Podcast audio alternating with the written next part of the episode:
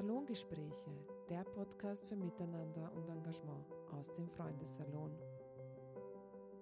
Hallo und herzlich willkommen zu einer neuen Folge von Salongesprächen. Mein Name ist Judith Kohlenberger. Ich bin Fluchtforscherin am Institut für Sozialpolitik in der Wien. Ich darf das Projekt ASIMA derzeit äh, in einer wissenschaftlichen Evolution unterstützen.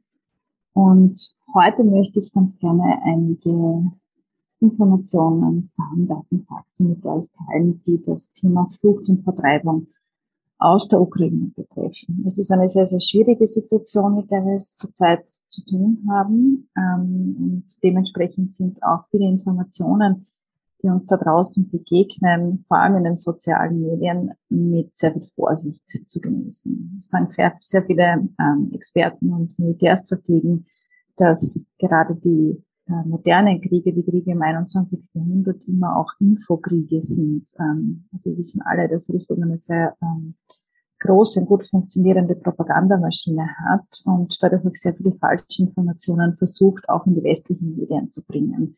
Und gerade weil es auf sozialen Medien keine Filterfunktion gibt, da gibt es keine Redaktion, die dazwischen geschalten ist, ist es, glaube ich, wesentlich, ähm, die Informationen weiterzugeben, die gesichert sind, die aus seriösen Quellen stammen, ähm, die man auch gegenchecken kann ähm, und im Falle von Flucht und Vertreibung, wenn es um konkrete Zahlen geht, die zum Beispiel auch von Menschen ähm, weitergegeben werden, die bei humanitären Organisationen vor Ort arbeiten oder die einfach genau wissen, wie es sich in der jetzigen Lage verhält. Ja, und so sehe ich auch ein bisschen meine eigene Rolle als Fluchtforscherin, die in Tagen wie diesen keine einfache ist. Ähm, ich beschäftige mich mit dem Thema natürlich in einer abstrakten und theoretischen Form ähm, im sprichwörtlichen Elfenbeinturm einer Universität. Ähm, und dennoch kann ich bei solchen oder an solchen Tagen wie diesen nicht die, die Bürgerin in mir, die EU-Bürgerin in mir und, und ähm, einfach die, die, die unmittelbar auch von den Ereignissen Betroffene ähm, in mir ausschalten oder weglegen oder mich davon abgrenzen. Ich glaube, äh, das wäre auch falsch, dieses Ziel zu haben. Ähm, ich höre das vielleicht eher an meiner Stimme und an meinem ähm, Vortrag hier. Es stockt mir dann immer wieder so zwischendurch ein bisschen der Redefluss, weil auch ich immer noch sehr unter diesem Eindruck dringlichen Bildern stehe, die uns hier seit Tagen erreichen. Äh, und man kann gar nicht glauben, dass das eigentlich nur wenige hundert Kilometer von Wien entfernt alles passiert und dass Europa damit, und ich glaube, das ist für mich zurzeit die wichtigste und härteste Ableitung, in eine neue Zeitrechnung eingeht ja, sozusagen, äh, was kann ich jetzt beitragen in dieser Situation? Ich glaube, etwas, was, äh, wo die Forschung schon tauglich ist, äh, auch wenn sie in anderen Dingen vielleicht manchmal behäbig ist und eben nicht unmittelbar in der Praxis ankommt, ist eben Zahlen, Daten, Fakten zu liefern, die Dinge vielleicht ein wenig einzuordnen. Ich kann das nicht insgesamt zum Ukraine-Krieg tun, aber ich kann das mit Blick auf Flucht und Vertreibung aus der Ukraine tun und das möchte ich sehr gerne hier machen. Vielleicht beginnen wir wirklich mit der Frage, die ich eigentlich nicht mag, die mir aber in den letzten Tagen in Medieninterviews immer wieder als erstes gestellt wurde. Und auch das müsste man dann, glaube ich, zum späteren Zeitpunkt mal hinterfragen, warum das immer die erste Frage ist, nämlich wie viele. Ich erinnere mich da immer an 2015, da war das auch die beliebteste und wichtigste Frage, wie viele werden kommen, auf wie viele Menschen müssen wir uns einstellen, wie viele Menschen werden vertrieben werden. Da muss man gleich mal sagen, Prognosen wie solche sind sehr, sehr schwer zu treffen, gerade in einer Situation wie der jetzigen, die noch immer sehr volatil ist. Also wir erinnern uns zurück an den Beginn dieser Woche, die wirkt wie, wie ein halbes Jahr, finde ich, in meiner eigenen Wahrnehmung. Zu Beginn dieser Woche hätte niemand erahnen können, dass wir es jetzt mit diesem Kriegszustand zu tun haben, dass tatsächlich das Kriegsrecht in der Ukraine ausgerufen wurde. Ähm, dementsprechend können sich alle Schätzungen und Prognosen, die wir haben, sehr schnell wieder Aktuell ist es so, dass die EU mit bis zu einer Million geflüchteter Menschen aus der Ukraine rechnet. Die USA, die Geheimdienste der USA haben eine etwas äh, höhere Schätzung abgegeben. Sie rechnen bis zu fünf Millionen. Ähm, und zurzeit wissen wir, und ich denke, das ist doch eine gesicherte Quelle, weil sie unmittelbar von UNHCR stammt, dass bereits jetzt in den letzten Tagen 150.000 Ukrainerinnen und Ukrainer ähm, über die Grenze geflohen sind, vor allem in die unmittelbaren Nachbarländer. Und das war tatsächlich auch eine Bewegung, ähm, die man aufgrund der Erfahrungen aus anderen historischen und geografischen Fluchtkontexten wahrscheinlich prognostizieren konnte, nämlich dass die Menschen einerseits zuerst innerhalb der Grenzen ihres Landes fliegen in sogenannte Binnen, äh, sogenannte Binnenflucht betreiben. Das heißt, sie gehen von den sehr betroffenen Gebieten, zum Beispiel von der Hauptstadt Kiew, in weniger betroffene Gegenden. Das ist sehr häufig dann auch eine Art Landflucht. Das heißt, dass Menschen in der Stadt leben, die jetzt bombardiert wird, dass sie von dort zu Verwandten, Freunden, Bekannten aufs Land ziehen, weil sie dort sicherer sind. Äh, das ist etwas, was wir aus anderen Kontexten kennen, sehr häufig die erste ähm, Fluchtbewegung, die stattfindet, weil die Menschen natürlich am Anfang auch ein wenig abwarten wollen. Ähm, sie hoffen, dass das Kampfgeschehen nicht lange andauert. Sie hoffen, dass sie möglichst bald wieder in die Gegend zurückkehren können und, und dementsprechend schwierig gestaltet sich dann auch ähm, das Abschätzen der Lage. Also dieses, äh, diese Binnenflucht ist oft das, was sie als erstes erleben. Viele Menschen harren auch einfach noch aus. Äh, ihr habt vielleicht auch alle Bilder gesehen von Menschen, die vollgepackte Autos haben. Das Auto ist startklar. Wenn es wirklich hart auf hart kommt und wenn's, äh, wenn das Bleiben keinen Sinn mehr macht, dann muss man nur mehr in dieses vollbepackte, vollgetankte Auto steigen und kann sich auf den Weg machen. Das Thema Auto ist gleich ein wichtiges Stichwort, weil, und auch das sehen wir in der jetzigen Situation ganz deutlich, Flucht ist auch immer eine Frage von Ressourcen. Ähm, das ist Menschen, die über mehr Ressourcen verfügen, sowohl über Geld, also finanzielle Ressourcen, als auch über Infrastruktur, wie eben ein eigenes Auto, ein eigenes Transportmittel, die können sich die Flucht vor allem über weite Distanzen eher leisten, als Menschen, die diese Ressourcen nicht haben ähm, und vor allem auch, die vielleicht selber auch nicht ganz gesund oder fit sind, äh, die nicht lange Strecken selbst zurücklegen können, ältere, gebrechliche Menschen, Menschen mit körperlichen Beeinträchtigungen. Das alles sind Menschen und das sehen wir auch in anderen Fluchtkontexten immer wieder, die bleiben, bleiben wollen, bleiben müssen oder, wenn ich so krass formulieren will, zurückgelassen werden. Also ähm, das ist einfach eine Bevölkerungsgruppe, die sehr selten transnational, also grenzüberschreitend sind. Ja, das ist sozusagen jetzt mal ein Aspekt Binnenflucht in weniger betroffene Gebiete und dann als zweite Phase kann man sagen, äh, direkt im Anschluss, dann ist es sehr häufig dann, wenn Menschen sehen, es zeichnet sich ab, dass eigentlich das gesamte Land nicht mehr sicher ist. Das gesamte Land ist Angriffsziel, wie es auch jetzt sich abzeichnet äh, durch Putin. Ähm, dann gibt es Menschen, die als erstes, ähm, wenn sie transnational fliehen, in die Nachbarländer gehen, in die unmittelbaren Nachbarländer.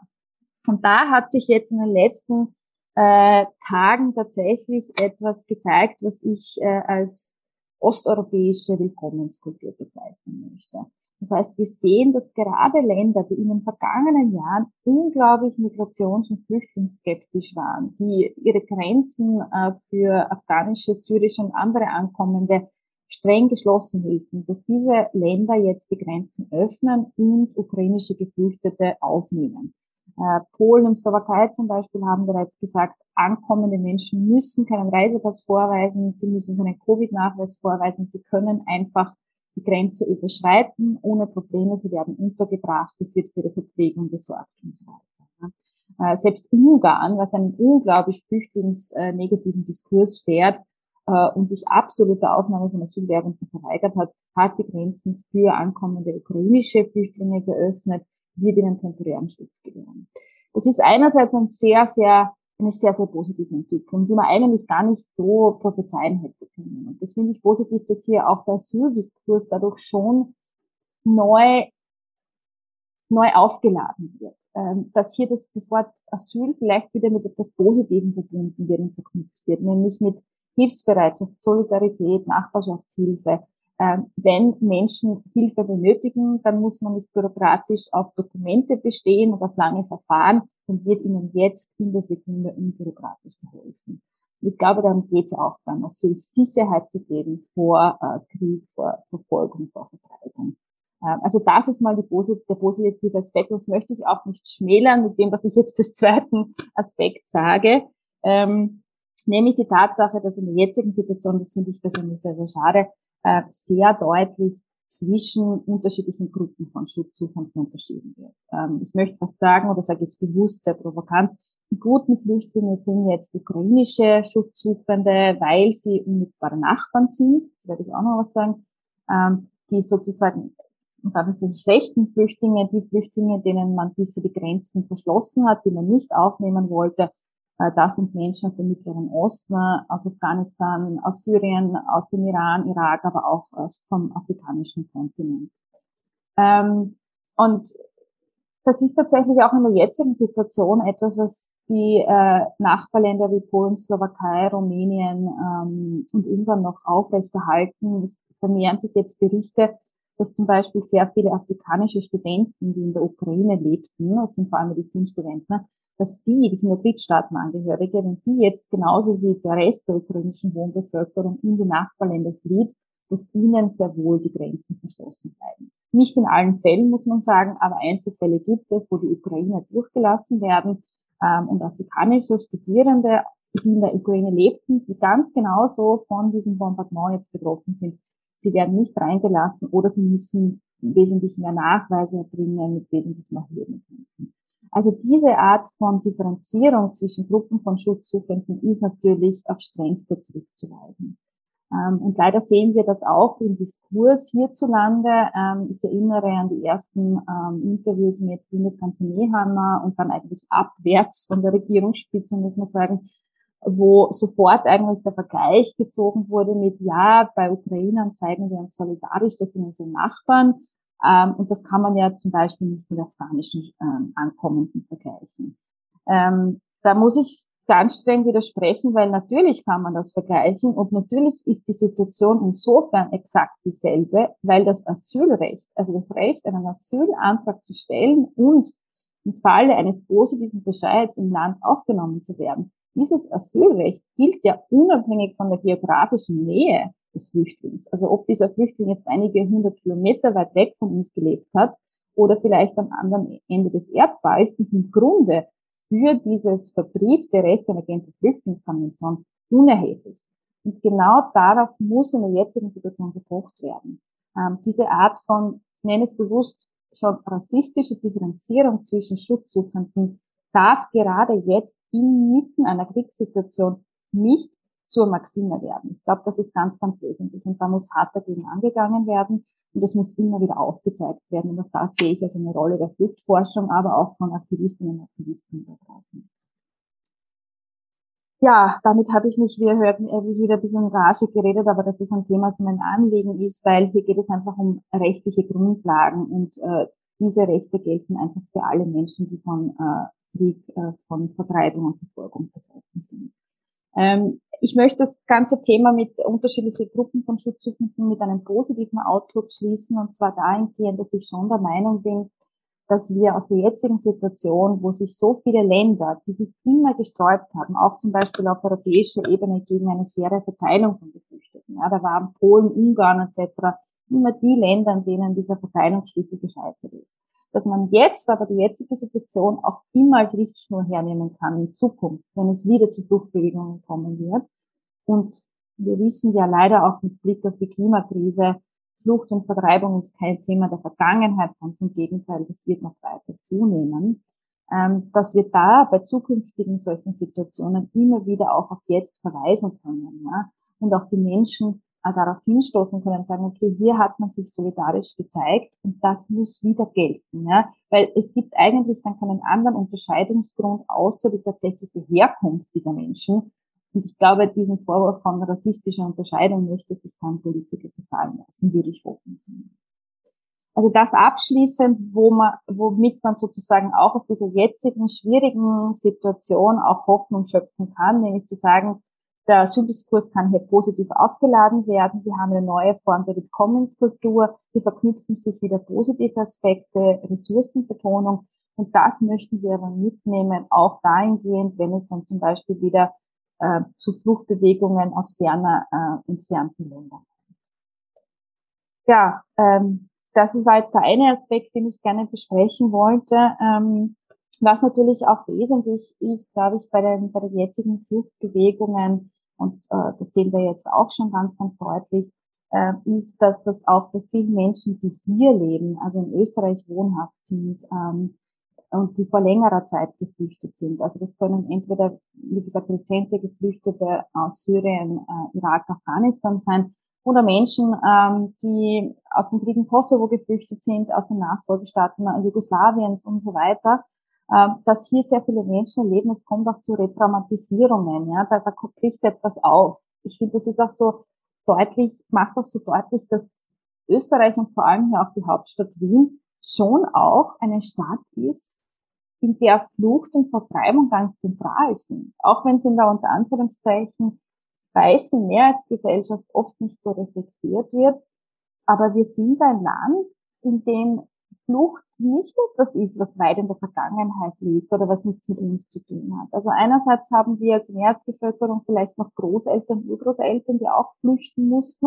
Wir haben aber vor allem auch bekannte Freunde, Verwandte, wir im Sinne von, ich spreche das als Repräsentantin der weißen Mehrheitsgesellschaft, äh, Freunde, Bekannte ähm, und so weiter, die, ähm, wie gesagt, aus Jugoslawien geflüchtet sind, ähm, aus unterschiedlichen anderen Ländern zu uns gekommen sind oder deren Eltern diese Fluchterfahrung gemacht haben. All das ist eigentlich in einer Stadt wie Wien, die ja auch eine die Menschenrechtsstadt ist und auch eine Stadt ist, die eben durch diese unterschiedlichen Migrationsbewegungen stark gezeichnet wurde. Das ist ja eigentlich sehr präsent. Und ich glaube, da muss man im Alltag auch darauf achten, ähm, wenn Menschen durch diese dauerhafte Kriegsberichterstattung, der man sich ja gar nicht leicht entziehen kann. Und ich habe auch absolutes Verständnis dafür, dass man sich vielleicht jetzt in dieser Akutphase gar nicht entziehen will, weil ich verstehe das, die Menschen in Kiew können auch nicht einfach den Fernseher ausschalten. Ne?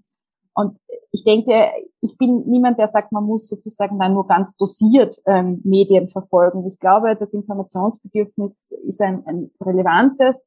Gleichzeitig muss man natürlich auch auf seine eigenen Ressourcen, seine mentale Gesundheit schauen. Das ist uns ja bei Asima ein ganz, ganz wichtiges Anliegen.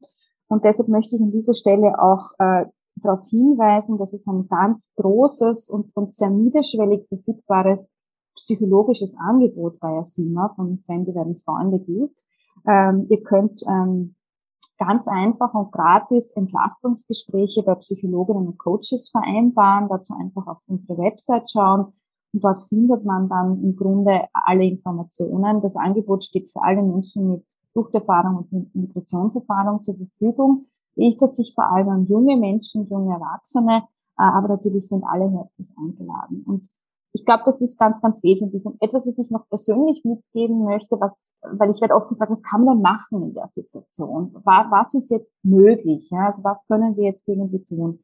Ähm, was wir aus der psychologischen, aber auch aus der sozialwissenschaftlichen Forschung wissen, was ganz hilfreich ist, ist das Gefühl der Selbstwirksamkeit. Nämlich als Gegensatz zum Ohnmachtsgefühl. Und ich glaube, dieses Ohnmachtsgefühl, das kennen wahrscheinlich viele von euch. Ich bin heute auch mit so einer unglaublichen Trostlosigkeit aufgewacht. Und ich mir gedacht, okay, was kann man tun? Ein wichtiger Aspekt, und ähm, wir teilen dann gerne in den Show Notes auch die wichtigsten Informationen dazu, ist an seriöse Organisationen zu spenden. Das kann nach der Not sein, das kann Caritas sein, das kann Rotes Kreuz sein, das können Ärzte ohne Grenzen sein. Ähm, da gibt es zahlreiche sehr seriöse Spendenorganisationen und das kann man unmittelbar tun für humanitäre Hilfe. Ich glaube, das ist ganz, ganz wichtig. Ein weiterer Aspekt der Selbstwirksamkeit ist nicht zu verachten. Ich habe das am Anfang erwähnt, dieser Infokrieg, diese Propagandamaschinerie, die da läuft.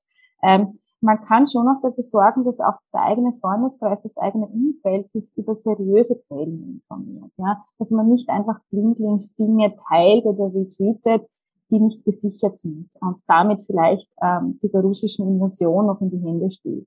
Da gibt es Listen von seriösen Journalisten, seriösen Medien, auch das teilen wir gerne in den Show Notes, ähm, die man verfolgen kann. Und ich glaube, die, die zeigen dann ganz deutlich auch, wie es denn ähm, vor Ort einfach abläuft. Ähm, also wie, wie, wie es den Menschen geht, ähm, was sie auch benötigen. Äh, und gleichzeitig aber auch werden hier keine Informationen geteilt, die vielleicht gefährlich wären für die Betroffenen. Also ich glaube, das ist auch ganz ja, wie kann es jetzt weitergehen auf der gesellschaftlichen Ebene? Hier, glaube ich, ist es ganz, ganz wichtig zu signalisieren, einerseits euren politischen Vertreterinnen und Vertretern, dass man als Einzelperson, als Bürgerin, als Bürger bereit ist, harte und noch mehr Sanktionen mitzutragen. Ähm, ich glaube, es ist im Grunde komplett egal, selbst wenn es uns hier in Europa das Gas abdrehen, dann frieren wir, aber die Menschen in der Ukraine sterben. Und ich glaube, dadurch erübrigt sich jegliche Diskussion über die Prioritätensetzung. Also ich glaube, es ist wesentlich, das zu signalisieren, dass die Bevölkerung Europas die Sanktionen mitträgt. Das ist sicher wichtig. Ja, und dann sind wir beim Thema Österreich als Aufnahmeland. Und das, glaube ich, wird früher oder später eintreten. Ich habe das ähm, jetzt in dieser ähm, Entwicklung skizziert, dass Menschen zuerst innerhalb der Grenzen ihres Landes flüchten, dann gehen sie als erstes ins Nach in Nachbarländer. Das sehen wir schon in den letzten Tagen ähm, große Ankünfte von Menschen, vor allem in Polen, in der Slowakei und so weiter. Ähm, man muss aber sagen, dass diese Länder, ich habe das ja erwähnt, sie waren in der Vergangenheit sehr migrationsskeptisch und haben sich einer Aufnahme von Geflüchteten meistens versperrt. Äh, was jetzt aber im Umkehrschluss eben auch bedeutet, sie haben kaum Erfahrung damit und kaum Kapazitäten. Ich erinnere daran, und das scheint in der jetzigen Situation auch wesentlich, äh, Polen ähm, hat sich ja schon vermeintlich, unter Anführungszeichen, überfordert gezeigt, als es einige wenige hundert Schutzsuchende aufnehmen sollte, die im polnisch-belarussischen Grenzgebiet gestrandet waren. Da hat man ja auch vermeintlich gemeint, man wäre damit überfordert, man müsste einen riesigen Zaun bauen, damit die Menschen nicht drüber kommen. Mit der Konsequenz, dass einige Menschen, ich glaube es sind mittlerweile fast knapp 20, in diesem sumpfigen Grenzgebiet in der Kälte gestorben sind. Die meisten sind erfroren, auf europäischen Territorien erfroren. Darunter waren auch Kinder, auch Kleinkinder.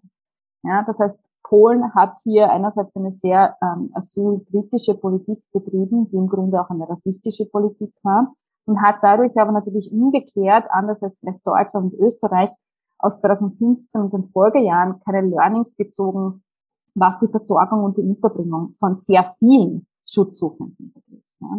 Das heißt, die äh, internationalen Experten schätzen, dass die unmittelbaren Aufnahmeländer Rumänien, Slowakei, Ungarn, äh, Polen ähm, sehr rasch auch an ihre Kapazitätsgrenzen stoßen könnten ja, und auch zu wenig Erfahrung auch in der längeren Integrationsbegleitung dieser Menschen haben. Die Menschen müssen dann ja auch eine Arbeit finden, die Kinder müssen so rasch wie möglich in die Schule gehen und so weiter. Das heißt, hier kann natürlich dann auch eine Art von Sekundärmigration in weitere Länder einsetzen und darunter wird auch Österreich sein. Ich glaube tatsächlich, dass Deutschland vielleicht, noch eher als erstes betroffen sein wird, weil es in Deutschland doch eine größere ukrainische Community gibt, ähm, aber auch in Österreich werden mehrere tausend Menschen ankommen. Also diese sehr konservative Schätzung traue ich mir zu.